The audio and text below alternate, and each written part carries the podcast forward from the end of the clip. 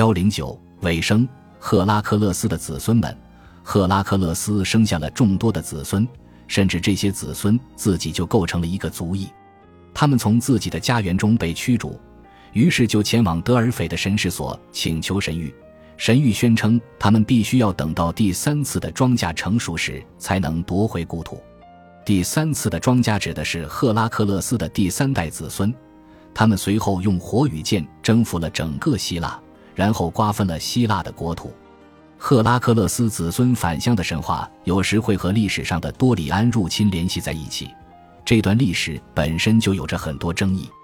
有一种观点认为，是北部多里安人的入侵灭亡了迈锡尼文明，希腊就此被拖入了黑暗时代，而几个世纪后出现的文明对之前的这一时代只保留了模糊的记忆，于是他们就将这段记忆收录进了神话传说之中。